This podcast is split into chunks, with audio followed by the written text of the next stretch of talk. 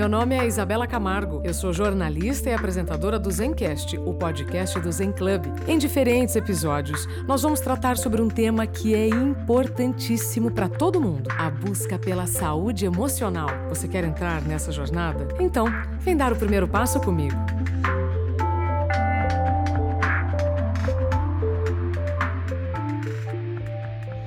Seja bem-vindo, bem-vinda ao Zencast o podcast do Zen Club. A partir de agora, você vai receber informações escolhidas com muito carinho para que você tome melhores decisões e viva melhor. A Cris é poeta, escritora, roteirista, mestre em Direito da Propriedade Intelectual pela Munich Intellectual Property Law Center e autora de O Poder do Alto Amor para mulheres que estão cansadas de priorizar aos outros, Cris.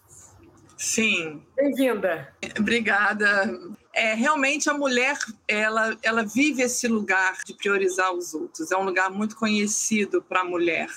Né? A, a, gente, historicamente falando, a gente vem de um lugar onde a gente é filha de, esposa de e mãe de. Então é como se o nosso lugar sempre tivesse atrelado ao outro. E nessa composição histórica, a mulher sempre vai indo para o lugar da abnegação. Ela se nega em detrimento do outro. Isso é cansativo.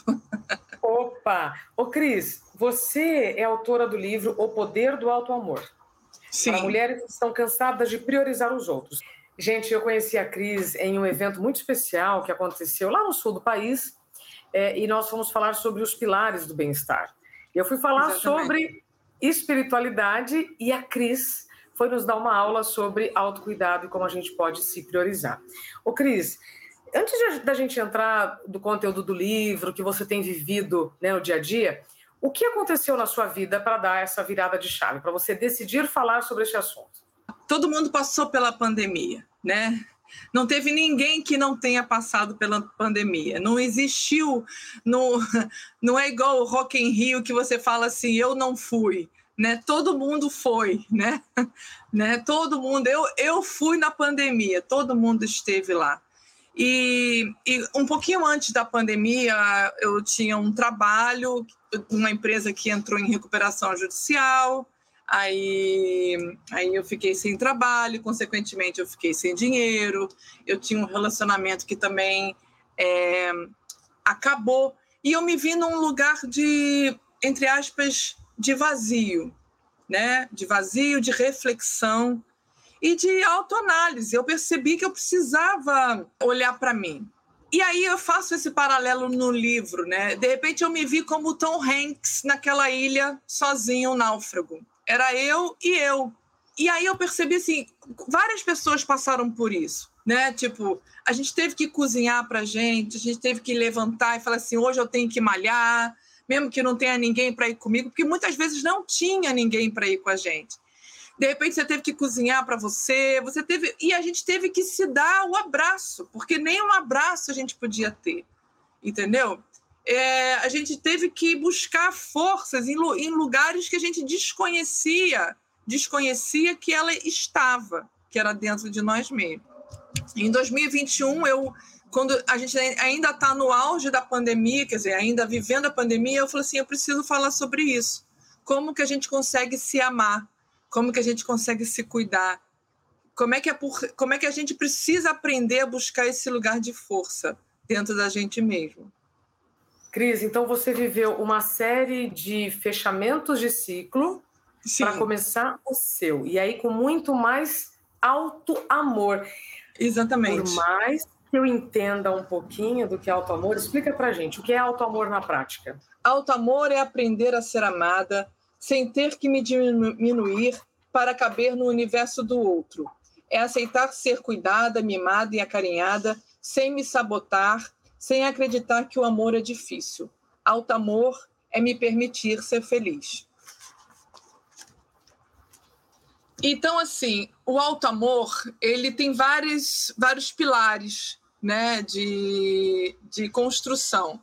Mas um deles que eu falo, eu falei lá na nossa palestra, e você também toca nesse assunto, é a gente conseguir se pertencer, a gente ser dono da gente mesmo está preocupado em atender às nossas próprias expectativas, não só a expectativa dos outros. Quando eu falo pertencimento, e eu falo isso lá na, na falei isso na palestra, a gente está acostumado a pertencer aos seis P's. Quais são? Pais, professores, patrões, pastores e padres, publicitários e políticos. Nesse momento, de alguma forma, a gente está pertencendo aos políticos. A nossa vida está em suspenso, porque a gente precisa saber o que, que vai acontecer com o nosso país. A gente não sabe nem direito que rumo toma. Se você, se você vende o seu apartamento e vai para Portugal, se não, se fica aqui, entende? Ninguém, né? Porque muitas vezes o nosso, o nosso desejo de pertencer tem a ver com o mercado de consumo. Eu tenho um iPhone 13, lançou o 14, eu preciso trocar de iPhone para estar tá na moda? Tá bom, e se eu não, e, e, se eu não trocar, desculpe, e se eu não trocar de iPhone, é, eu, eu, me, eu me sinto mal por isso? Eu me sinto diminuída por isso? Então, então é esse tipo de pergunta que a gente tem que se fazer. A gente está tentando pertencer a quem? Antes de pertencer a gente mesma? Olha, se a gente encerrasse o podcast agora, né, que é um outro P que pode também nos dominar, é, essa sua última, essa sua última colocação para mim foi a mais impecável até agora. Né? A gente está pertencendo a quem antes de pertencer a nós mesmos. Sim. O Cris, para quem não está nos vendo, está só nos acompanhando em áudio, deu para perceber que passou um ônibus aqui do meu lado. Né? Eu estou no 24 andar da minha sacada e você também está na sua sacada. Então, é. sacada, sacada, né? É, eu acho brilhante essa sua, essa sua definição dos seis P's. E aí eu quero entender com você o que muda na prática, o que mudou na sua vida depois que você começou a praticar o auto-amor. Não, assim, é, só para. É, como, como você fala na minha biografia, né? Eu, eu fiz direito, eu fiz pós-graduação, eu fiz mestrado, isso tem a ver com a história da minha família, é, com a, a, a qual eu pertenço com orgulho, entende? Só que, de alguma forma, né, a escolha do, do direito já foi uma escolha na busca do pertencimento, entende? Então, eu, eu queria. Eu, a, minha, a minha grande vontade era eu queria ser jornalista. Ainda hoje eu ainda fico. Por que, que eu não fiz jornalismo? Entende? Então, mas assim.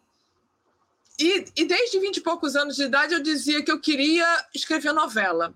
Eu queria escrever novela. Então, você consegue entender como é que uma pessoa que escreve novela fica estudando para concurso? Não tem muita, sabe? Não tem muita lógica, né? E aí eu fui escrever poesia, fui escrever crônica, eu fui fazer masterclass de roteiro, fiz uma, fiz duas e eu consegui na busca desse olhar para mim mesmo descobrir o que eu queria, né? E eu, e eu escrevi novela. Eu fui contratada pela Rede Globo de 2018 a 2019. Escrevi uma novela como colaboradora, claro, a novela não era minha, mas eu escrevi uma novela que ganhou três prêmios internacionais.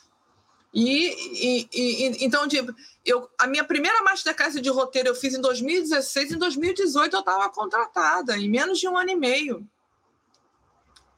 Ou seja, deixa eu ver se eu entendi. A partir do momento em que você começou a colocar em prática um desejo de verdade, pronto, aconteceu. Ou seja, sem querer pertencer a outro desejo, ao seu apenas. Exatamente. Um desejo que, que, que movia todo o meu ser. Entende? Maravilhoso. Como, como diz o alquimista, né, é, que é um livro que me marcou muito, quando você quer muito uma coisa, o universo todo conspira, né? E, e, e, eu, é, e na verdade não é isso. É, é, não é, mas por que, que conspira? Porque você quer aquilo com todas as suas forças e você não vai medir esforços para aquilo, para que aquilo seja, para que aquilo aconteça, entende? Então, é, mas assim, eu tive, eu tive que ter coragem de quê? De abdicar de, um, de uma carreira que eu já tinha, de uma zona de conforto. Você está entendendo? De me colocar, porque quando eu entro como colaboradora, eu entro quase como uma uma aprendiz de novela, entende? Então, é, na, área, na área jurídica, eu já era, já era professora, eu já, entendeu? Eu já tinha, eu já tinha conquistado algumas coisas. Então, assim, é, você, você dá alguns passos para trás. Você sabe que dá, mas, mas você sabe que você está caminhando numa estrada que que você consegue olhar e ver a paisagem, sabe? A pior coisa é quando você caminha numa estrada é que você não olha a paisagem. Total. Perfeito, Entende? Eu, eu, já, eu já passei por esse caminho que você está mencionando e eu quero ainda continuar nesse assunto pelo seguinte. Por mais que você já seja master em algo, não significa que você chegou no, no, limite da sua potência. Não. Né? Então, a humildade, na minha opinião, eu gostaria que você me corrigisse ou me complementasse, como você quiser, a humildade ela é fundamental nesse auto-amor, para realmente reconhecer: bom, sou ótima nisso aqui, mas isso aqui não está mais me fazendo feliz. Não está mais. Eu, eu não estou mais desenvolvendo a minha potência como eu poderia. Se você não tiver humildade, é muito difícil né, de aceitar. Então tá, então agora eu vou sair do papel de professora, como a Cris comentou agora do direito, e vou para o papel de aprendiz. Mas eu vou Sim. estar perto do meu sonho. Sim. Isso é auto-amor, Cris? Claro, claro. E sabe qual é o problema? É, é, auto-amor é, é você buscar tudo aquilo que te completa. É você preencher os seus vazios. Entende? E a gente não vai preencher vazio numa coisa que não está alimentando a gente. Você sabe disso. Você enfrentou um, um burnout, né? Porque você estava você, é, você tava sobrecarregada de tarefas, mas você, você não estava alimentando a sua alma, né? Sim. Agora, Cris, é, eu tenho ouvido muitas pessoas perguntando assim: ah, mas autocuidado, porque para mim autoamor está muito colado com autocuidado, muito. Sim. Né? É, nossos assuntos eles reverberam, eles são irmãos gêmeos. Sim. Muitas pessoas me perguntam: ah, mas autocuidado não é egoísmo? Aí eu tenho que dizer: o que é egoísmo para você? Então a gente tem que, tem que primeiro explicar e entender o que é egoísmo, para depois entender o que é autocuidado. Eu queria ouvir a sua opinião, Cris. É, o que você responde, alguém te pergunta se o auto-amor, se o autocuidado é egoísmo? Como é, como é que você explica a diferença? Então, é, vamos lá. Primeiro, eu queria, eu queria voltar um pouquinho naquele, naquele assunto que você falou sobre a humildade, tá. porque é o seguinte: é, eu falo muito isso no meu, no meu livro, né? A, gente vem, a gente vem de, um, de uma sociedade católica, hoje, entre aspas, católica evangélica, católica cristã, onde esse lugar da, da humildade ele é muito é, é empurrado goela abaixo para a gente.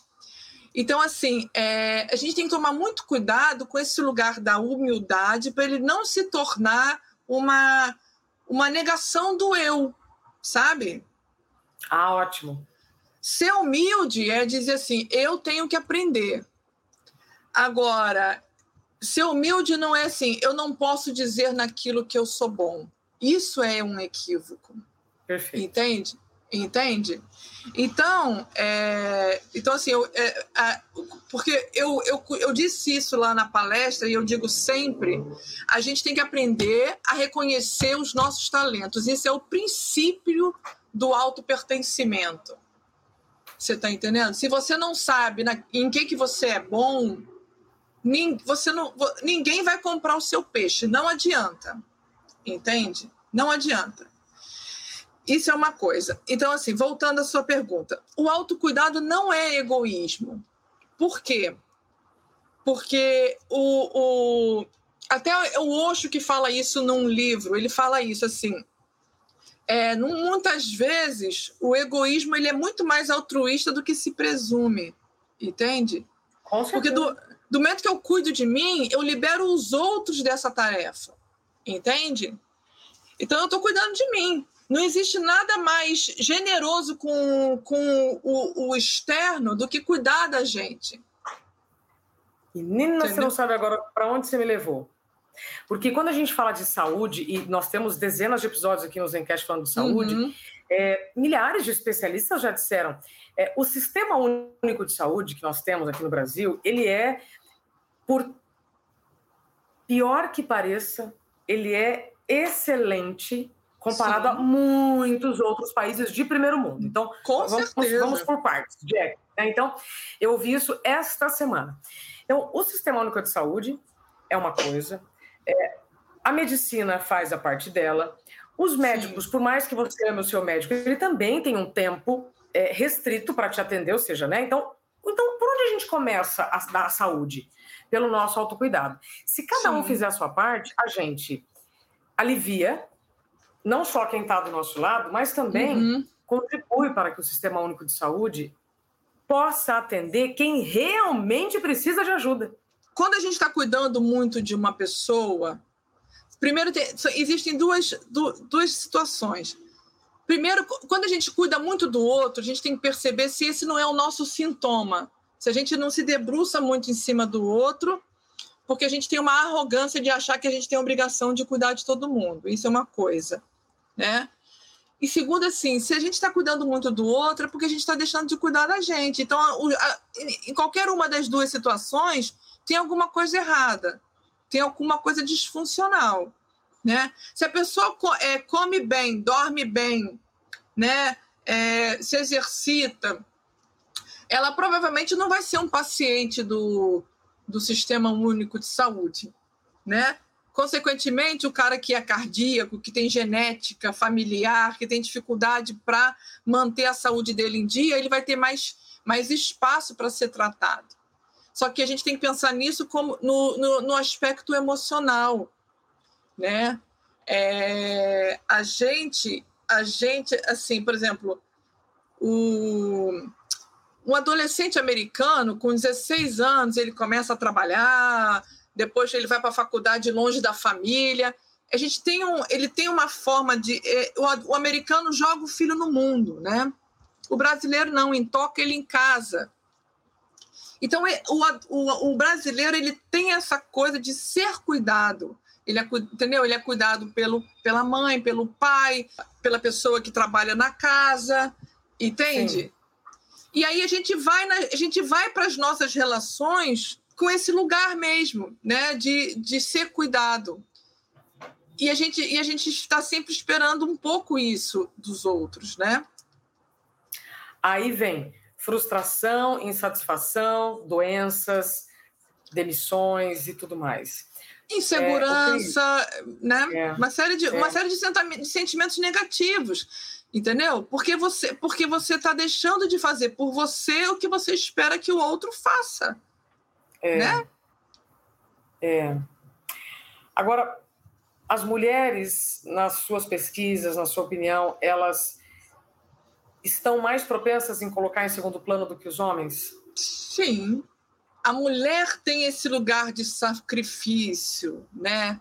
Maria acompanha Jesus na cruz e tal, e ela vai lá e seca e tal, e, entendeu? Então, é, esse é o lugar da mulher. Então, assim, é, então a, a mulher passa por uma gestação que é uma coisa extremamente transformadora. O corpo da mulher se transforma, é uma enxurrada de hormônios, né? E então e, e ela tem que amamentar. Eu falo isso no meu livro. Eu falo isso no meu livro. Eu dou esse exemplo. Qual é o exemplo? Uma mulher tá faminta, tá faminta, não tá, não conseguiu comer porque ela acabou de dar, dar à luz um filho e o bebê tá, tá, tá berrando, tá berrando de fome. O que que ela faz? Ela dá de mamar ou ela come? Vamos lá, se ela escolhe comer e, a, e, a, e, as pessoas ao redor veem aquela criança esgoelando, vai todo mundo dizer assim: nossa, que mulher desnaturada, a criança está se esgoelando. Como é que ela não parou, não parou para atender a criança antes de comer? Mas e se ela estiver no limite das forças dela, se ela não se alimentar, ela não dá conta de fazer o básico, que é alimentar aquela criança. É aquela coisa da máscara de oxigênio do avião. O adulto tem que colocar a máscara de oxigênio primeiro nele para depois colocar na criança. Sim. Entende? Cris, isso tá, tá, tá muito claro assim para mim. Eu espero que esteja claro também para quem está nos ouvindo. Sim. É, nesses nossos últimos dez minutos de conversa, eu queria que você trouxesse então as estratégias que nós podemos desenvolver para praticar o alto amor. Então ficou, ficou também está muito claro que sim, só existe um caminho da gente fazer a manutenção da nossa saúde, né? Se, se incluindo na própria agenda. Mas na prática, quais são as estratégias que você oferece no seu livro que você tem visto resultados? O que, que então quem está nos ouvindo tem que fazer a partir de hoje? Então, é, eu defino muito a, o alto amor como uma, como uma alimentação saudável, uma dieta. Você não vai fazer dieta? Todo mundo, todo mundo já passou por uma dieta na vida. Quando você vai fazer dieta, você tem que fazer um planejamento. E, como, e também como uma dieta, o alto amor vai ter dias que você vai furar a dieta. Que você vai comer pizza, Coca-Cola e chocolate. Então tem dias que você vai, vai escorregar no seu autocuidado, no seu alto amor. E como é que e como é que você e como é que isso se dá? Você tem que aprender, quer dizer, aprender não. A gente tem que você tem que acordar. Você tem que fazer limpar o seu rosto.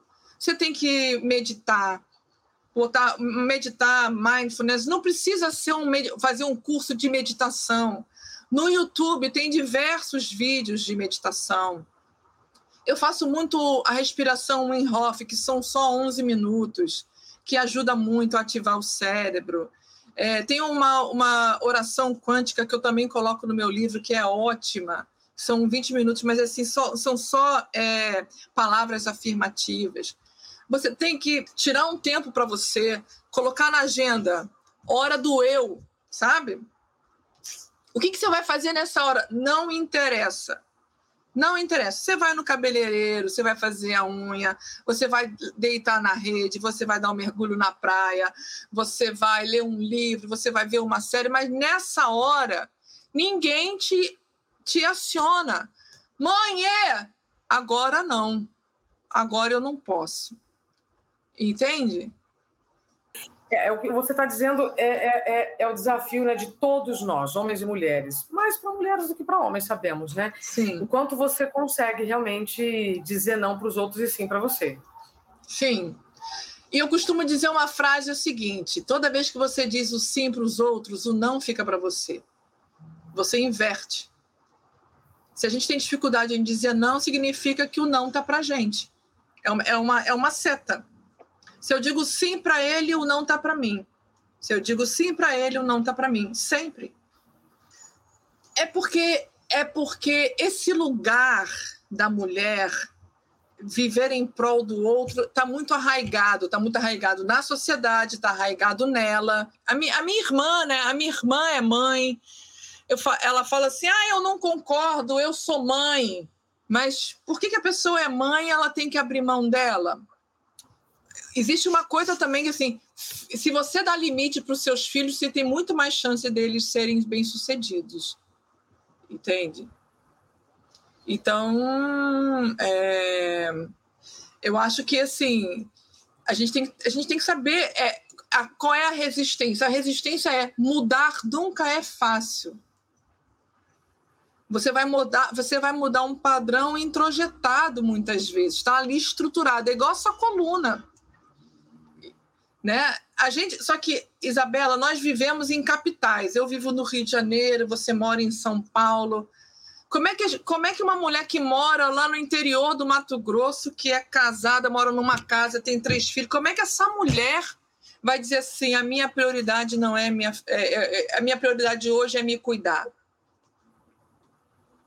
Prática. Tem que treinar. Exatamente. Tem que treinar, eu tenho uma, eu, todo dia. Eu tenho, eu tenho uma amiga minha que ela é, ela é advogada, ela é casada, ela tem dois filhos, mas ela, ela tem que cozinhar, ela tem que não sei o quê. Não tem, entendeu? Não tem quem divida com ela. Então ela fica o quê? Sobrecarregada. Claro, claro que ela fica. Mas por quê? Porque a nossa sociedade também tem o, tem a, tem o machismo. Ela ainda não, é, esse, é, esse lugar de desconstrução ainda não aconteceu. Mas a minha pergunta é: a mãe criou o filho para ajudar nas tarefas de casa? Ela criou? Ela ensina, o garoto tem 4, 5 anos de idade, ela faz o filho passar pano na casa, ela ensina o é. filho a, a, a fritar um ovo. Essa é a pergunta. Aí, mulherada que está nos ouvindo, homens também, sempre é tempo de mudar o passado. Sim. Se isso não foi feito até aqui, comece a partir de agora. Ah, mas na minha casa não era assim. Comece a partir de agora. Ah, mas eu já pedi, ele não faz. Tenta de novo. Eu, eu insisto muito nisso, sabe, Cris, nesse treino, porque a chance, de novo, da gente colocar em segundo plano é muito grande. E não é só consciente, é inconsciente, porque na nossa memória celular, todas as pessoas que vieram antes de nós viveram isso. Então, cabe Sim. a nós hoje mudarmos o nosso passado. Então, vamos lá, vamos um exemplo, né? A gente, a, a, tecnologia inventou a máquina de lavar roupa. Você já viu que maravilha que é isso? Oh. Você coloca, você coloca a roupa lá dentro, um pouquinho de sabão, liga e a roupa sai limpa. Só que eu te pergunto, quantos homens colocam a roupa para lavar? Entende? Então, a, a, a, mulher, então a mulher tá, a mulher tá, tá cozinhando, aí ela tá lavando a louça, ela tá lavando a roupa, enquanto o feijão tá cozinhando, ela tira da, da máquina, põe na corda. Experimenta deixar ele uma semana sem roupa limpa, se ele não vai aprender o caminho da máquina de lavar. Entende? vai aprender. É. E é uma coisa simples, o cara vai pegar a roupa e pá! Entende? Eu vou ainda mais longe, Cris. Outro dia, conversando com o Joel Jota, aqui no nosso podcast, nós vimos algumas situações. O Joel é um, um treinador fantástico, né, também de profissionais. E aí a gente falando sobre isso, sobre a questão de sobrecarga, mulheres, homens e tal. Aí eu falei, Joel, repõe o papel higiênico no banheiro. Nossa. Aí ele, ele deu um choque assim, ele falou, cara, é isso. O que nós estamos falando aqui, gente, é que o alto amor começa nas menores. Min exatamente. Pronto, é isso. É isso. É, é você se servir antes que ele. Entende? É você se servir antes. Pegar o, sei lá, a mulher, a mulher ela pega o, sei lá, ela pega o bife maior e dá pro, pro filho, pro marido. Entende? O, o, que, o que tá mais bonito. Você tá entendendo? Ô, Cris, é. Então, para a gente encerrar, é possível se priorizar. Sim, mas é um exercício diário. Entende? E é, e é, igual aquele jogo de tabuleiro. Você anda cinco, volta duas, anda cinco, volta duas, anda três, volta uma. Não é, não é, não é contínuo, não é uma estrada que você vai. O alto amor não é uma pílula, não é uma pílula que você toma e resolve tudo. Não é. Não, é, é uma prática, é uma consist, é consistente. É da repetição, sabe, Isa? É, é. Você tem que repetir é. todo dia. É. A gente não muda o que a gente não treina. O Exatamente. eu ficaria aqui, ó, um tempão conversando contigo. Tenho certeza que quem está nos ouvindo também. Como é que as pessoas conseguem seguir contigo? Me conta suas redes sociais e mais uma vez o seu livro, onde é possível comprá-lo. É, então, voltando aqui, o Poder do Alto Amor, é, ele está nos sites da, das livrarias né, do ramo, Amazon, Submarino, Magalu, Americanas, no site da editora Gente. Eu tenho perfil no Instagram, Cristina Biscaia, é, no Facebook, Twitter. É, eu, tô, eu, eu, vou estar em Pelotas é, em novembro, vou dar um curso de escrita terapêutica. Em breve eu estou lançando mentoria também online para mulheres que querem aprender o alto amor. Então é isso, só me seguir que e eu estou à disposição para quem quiser falar sobre o alto amor e tiver questões para aprender, a gente está sempre disponível. Show. Cris, muito obrigada por tudo que você compartilhou conosco. Até breve. Isa, obrigada pelo convite, obrigada pela participação e é um prazer fazer parte dessa rede de afeto que é o Zencast. Isso. E você que nos acompanha até aqui, obrigada pelo seu tempo e confiança. A gente se encontra no próximo Zencast, podcast do Zen Club.